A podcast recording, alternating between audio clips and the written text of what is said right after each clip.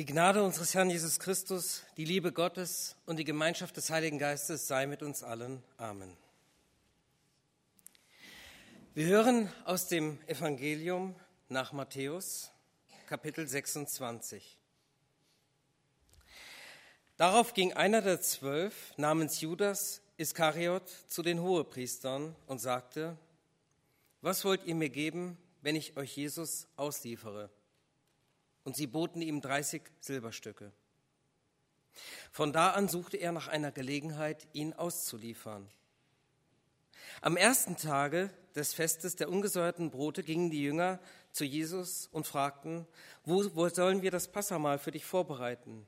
Und er antwortete, geht in die Stadt zu dem und zu dem und sagt zu ihm, der Meister lässt dir sagen, meine Zeit ist da, bei dir will ich mit meinen Jüngern das Passamal feiern. Die Jünger taten, wie Jesus ihnen aufgetragen hatte und bereiteten das Passamal vor. Als es Abend wurde, begab er sich mit den zwölf Jüngern zu Tisch. Und während sie aßen, sprach er, Amen, ich sage euch, einer von euch wird mich ausliefern. Da wurden sie sehr traurig, und einer nach dem anderen fragte ihn, Bin ich es etwa, Herr? Er antwortete, Der die Hand mit mir in die Schüssel eintunkt, wird mich ausliefern. Der Menschensohn muss zwar seinen Weg gehen, wie die Schrift über ihn sagt, doch weh dem Menschen, durch den der Menschensohn ausgeliefert wird. Für ihn wäre es besser, wenn er nie geboren wäre. Da fragte Judas, der ihn auslieferte, bin ich es etwa, Rabbi? Jesus antwortete, du sagst es. Während des Mahls nahm Jesus das Brot und sprach den Lobpreis, dann brach er das Brot, reichte es den Jüngern und sagte, nehmt und esst, das ist mein Leib. Dann nahm er den Kelch, sprach das Dankgebet, gab ihn den Jüngern und sagte, trinkt alle daraus. Das ist mein Blut, das Blut des Bundes, das vergossen wird für viele zur Vergebung der Sünden. Ich sage euch, von jetzt an werde ich nicht mehr von dieser Frucht des Weinstocks trinken, bis zu dem Tag, an dem ich von neuem davon trinke im Reich meines Vaters. Einige Verse weiter in Kapitel 27 heißt es, als Judas, der ihn verraten hatte, sah, dass er zum Tode verurteilt war, reute es ihn. Und er brachte die 30 Silberlinge den Hohepriestern und Ältesten zurück und sprach, ich habe gesündigt, unschuldiges Blut habe ich verraten. Sie aber sprachen, was geht uns das an? Da sieh du zu. Und er warf die Silberlinge in den Tempel, ging davon und erhängte sich.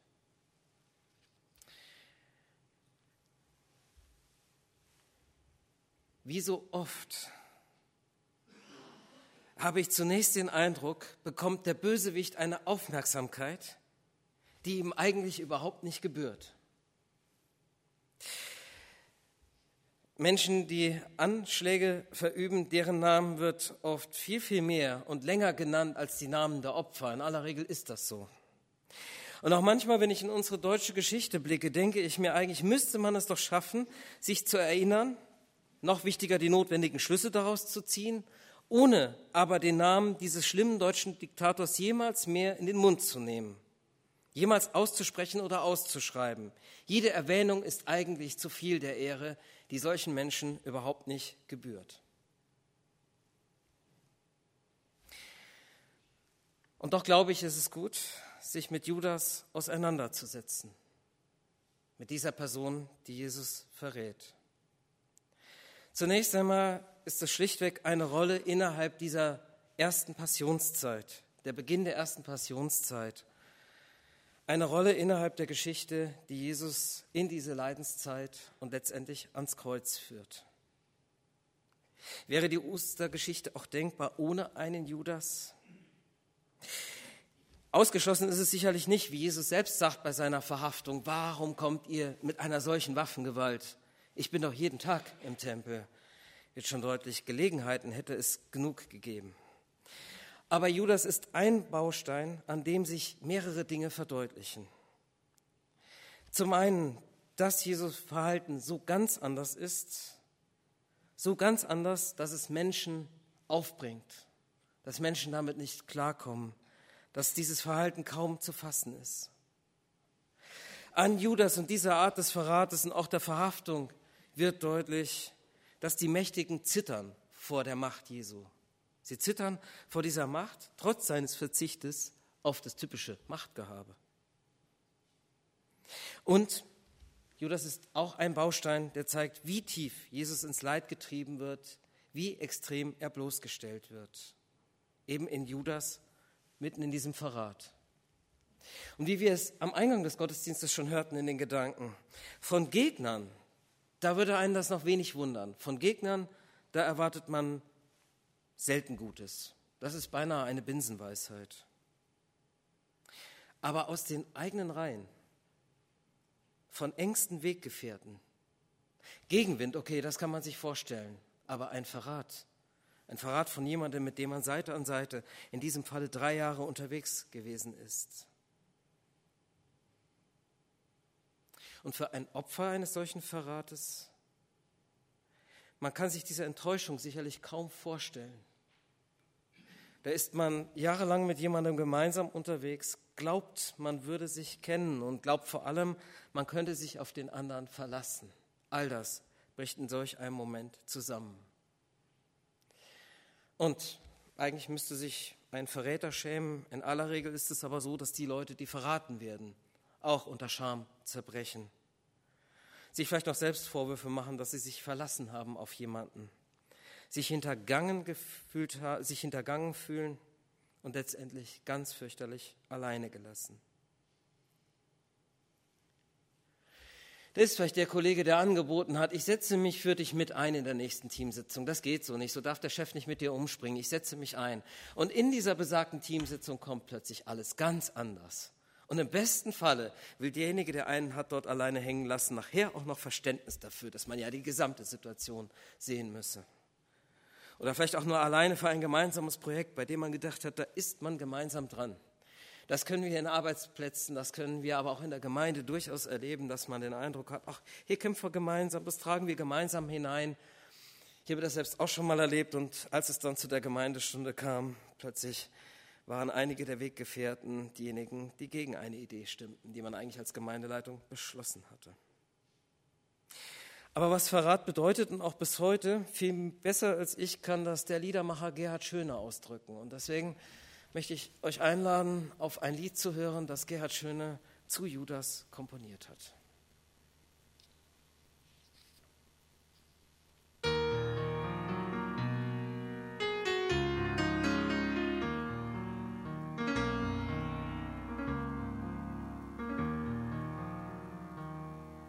Setz dich zu mir, Bruder Judas, nimm vom Hals das Seil. Wisch die Tränen von den Wangen, es ist genug kaputt gegangen und wird nicht mehr heil. Misstrauen hast du wie ein Unkraut zwischen uns gestreut, Jugend aus dem Land getrieben, eingelocht und aufgerieben, viele gute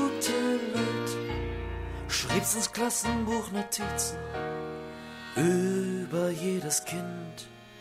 Lehrtest mit zwei Zungen reden, petzen, heucheln, leise treten, das Mäntelchen im Wind.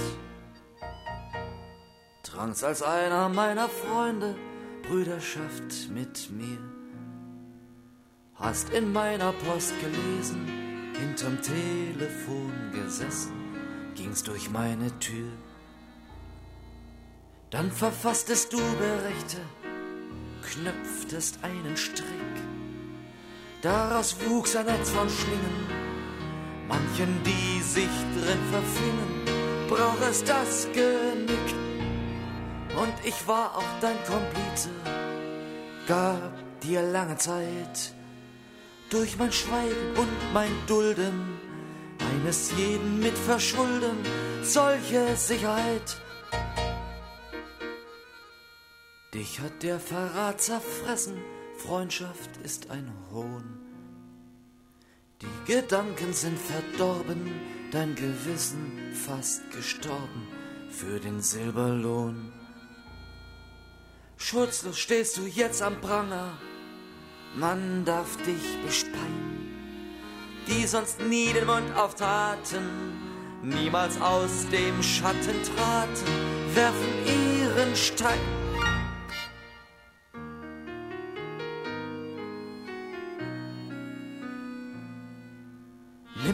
heißes Bad und schrubb dich, bist noch lang nicht rein. Lern bereuen, ich lern vergeben, müssen doch zusammenleben, Judas, Brüderlein.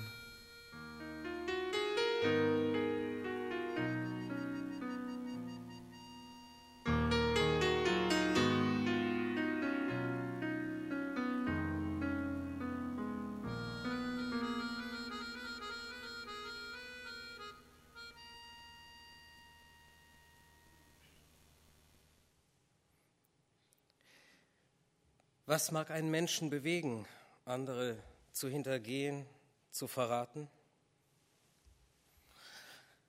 Viel Spekulation steckt, da drin, das nachzuempfinden, aber einige Motive mögen immer wieder eine Rolle spielen.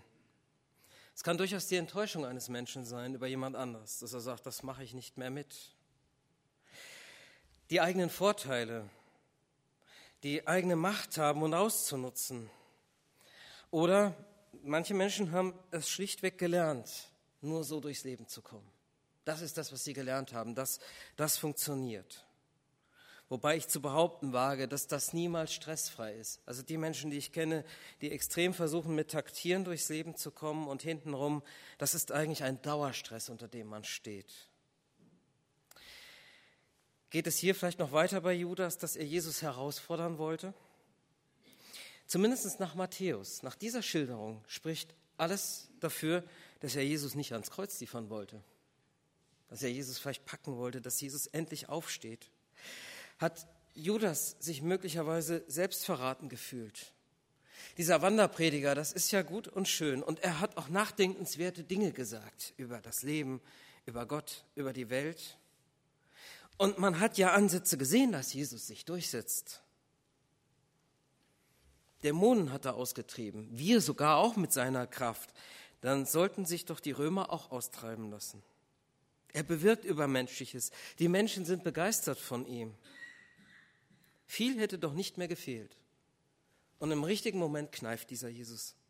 Im richtigen Moment macht er einen Rückzieher. Mögen es diese Motive sein, diese Enttäuschung, die Judas bewegt hat, zu sagen, so nicht mehr und jetzt muss etwas passieren. Und nach dem Verrat merken wir, wie zerrissen Judas ist. Das kam ja gerade in diesem Lied auch zum Ausdruck. Das Geld, wahnsinnig viel ist es nicht, was er bekommen hat. Es ist immer schwierig, diese biblischen Zahlen umzurechnen. Ähm, es mögen ungefähr 10.000 Euro gewesen sein, die er dafür bekommen hat. Ist nicht ganz wenig Geld, aber wirklich viel für ein Menschenleben ist das auch nicht. Es mag ungefähr der Wert eines Sklaven damals gewesen sein. Taugt nicht, brauche ich nicht, verkaufe ich für diese 30 Silberstücke. Heute bekommt man für das Geld so ganz knapp einen Kleinwagen, vielleicht ein paar Quadratmeter Acker, die niemals zum Bauland werden. Und selbst für dieses Instrument neu würde das nicht ausreichen. Aber wie so oft, wenn man sich Dinge wünscht, darauf hingespart hat und sich das vielleicht gar nicht in dem Umfang erfüllt, wie man das erwartet hat, noch viel weniger, erfüllt sich für Judas diese Erwartung mit diesem Geld und auch mit dem, was daraus passiert ist. Es ist ein ziemlich schaler Sieg, den Judas hier errungen hat. Ich weiß nicht, ob du das schon einmal erlebt hast, Recht bekommen hast. Vielleicht nur durch Unterstützer in der Familie, vielleicht sogar auch vor Gericht Recht bekommen hast, vielleicht in einem Nachbarschaftsstreit. Da geht es dann um ein paar Zentimeter Grundstücksgrenze, vielleicht auch um einige Meter, um einige Quadratmeter. Und du hast Recht bekommen und denkst im Nachhinein, naja, irgendwie schön fühlt sich dieser Sieg auch nicht an. Und so wirklich richtig fühlt sich das jetzt auch nicht an. Ich habe zwar bekommen, was mir zusteht, aber im Miteinander hat es nichts gebracht. Bei Judas treibt es ihn dann dahin, dass er umkommt. Und wie er umkommt, das ist nicht so ganz klar. Es gibt da zwei Überlieferungen. Man muss schon sehr verzweifelt sein, sich mit dem Strick das Leben zu nehmen. Kein Mensch entscheidet das so ganz locker mal eben aus dem Leben zu gehen. Da steckt in aller Regel eine lange Aussichtslosigkeit hinter. Und selbst wenn das ein Kurzschluss ist, der nicht über, lange überlegt erscheint oder ohne dass jemand anscheinend lange nachgedacht hat, das ist dann auch nicht mal eben so. Da muss die Verzweiflung tief genug gehen und die Ausweglosigkeit muss groß genug sein. Da ist nicht nur keine Lösung mehr in Sicht, da findet jemand auch keine Deutungsmöglichkeit mehr für seine aktuelle Situation. Da nimmt jemand wahr, wie seine Lebenssituation ist, kann das aber überhaupt nicht mehr deuten. Was ist das, was hier gerade passiert? Alles, was jemand erlebt, lässt sich mit keiner Vorstellung mehr übereinbringen, die man vom Leben hat. Wir haben alle unsere Ideen vom Leben, größere und kleinere Ideen. Bei manchem sind wir festgelegt, aber bei manchem freier. Aber wenn keine der Vorstellungen mehr funktioniert, wirklich gar nichts mehr und auch keine neuen Perspektiven sich ergeben, man keinen Ansprüchen mehr genügt, wenn keine Plan, keine Idee sich mehr im Leben umsetzen lässt, das mögen die Ansätze sein, die einen Menschen dazu treiben, irgendwann nicht mehr zu können. Und zugleich lässt sich hier bei Judas sein Leben und sein Verhalten auch nicht mehr an seine Vorstellungen anpassen. Das Geld wollen sie nicht mehr haben. Das wird dann auch noch weiter geschildert. Man muss irgendwas damit machen. Äh, verwenden im Tempel kann man dieses Geld nicht mehr. Da ahnen wir auch, wie viele um diese Geschichte herum ein schlechtes Gewissen gehabt haben. Judas ist völlig falsch am Platz und es ist für ihn auch kein anderer Platz mehr in Reichweite, innerlich wie äußerlich. Da geht nichts mehr, da gibt es keinen neuen Platz mehr für ihn. Und das, genau das kann einen Menschen aus dem Leben treiben. Judas kann diesen Weg von Jesus nicht bis zum Ende mitgehen, nicht in letzter Konsequenz. Doch wenn wir näher hinschauen, dann kann das keiner in diesem Moment von denen, die mit Jesus unterwegs sind. Auch wenn keiner bis in diesen letzten Schritt in diesen Verrat geht. So ist es doch so, dass in dem Moment sie alle dabei sind, zu rennen, zu laufen, zu leugnen oder auch nur von ferne zuzusehen und das von weitem zu sehen. Da ist auch der Jünger mit an diesem Tisch, an diesem Abendmahlstisch, der die Auferstehung so gar nicht glauben kann, der wirklich Schwierigkeiten hat, das zu glauben. Und das nicht, weil er falsch ist, sondern weil es so schwer fällt, das zu glauben. Da sitzen auch die Jünger mit an dem Tisch, die sich darum streiten, wer den besten Platz nachher im Himmel haben wird. Da sitzt auch der Jünger am Tisch, der den Mund ganz weit aufgerissen hat und gesagt hat, bis zum letzten gehe ich mit dir. Und der dann dreimal verleugnet, ehe der Hahn kräht. Und das ist eine der Botschaften von Judas und von Karfreitag. Jesus feiert in dieser Runde Abendmahl mit demjenigen, der verrät, mit demjenigen, der zweifelt, mit demjenigen, der um den besten Platz bedacht ist, mit demjenigen, der leugnet, mit denjenigen, die nachher von sehr, sehr weit einfach nur noch zuschauen. Und Gemeinde ist keine reine Gemeinde. Auch heute ist unsere Gemeinde, auch nach der Auferstehung, keine Gemeinde von reinen Leuten und von Leuten, denen alles im Leben gelingt, sondern es ist die Mahlgemeinschaft von Sündern, von den Menschen, die wir unser Versagen merken, die wir aber auch um die Vergebung wissen dürfen, die Jesus uns jedes Mal zuspricht und im Abendmahl auch in ganz besonderer Art und Weise in seiner Gegenwart. Und so ist Gemeinde damit und auch die Abendmahlsgemeinschaft, wie es Kollege hier aus der Nachbargemeinde formuliert hat, ein Raum des Heils und Gemeinde ist ein Raum des Heilwerdens. Sie ist kein Raum von Menschen, die in jeder Hinsicht heil sind und fehlerlos sind. Und so dürfen wir uns gleich eingeladen fühlen, am Abendmahl teilzunehmen, Platz zu nehmen. Platz zu nehmen mit denen, die mit Jesus gegangen sind und die auch nach Ostern wieder für Jesus unterwegs gewesen sind, aber Platz nehmen eben auch mit Zweiflern, Streithähnen, Leugnern, Verrätern. Und ich glaube, da findet jeder von uns seinen Platz, sich eingeladen zu fühlen. Amen. Wir hören noch einmal auf den Chor.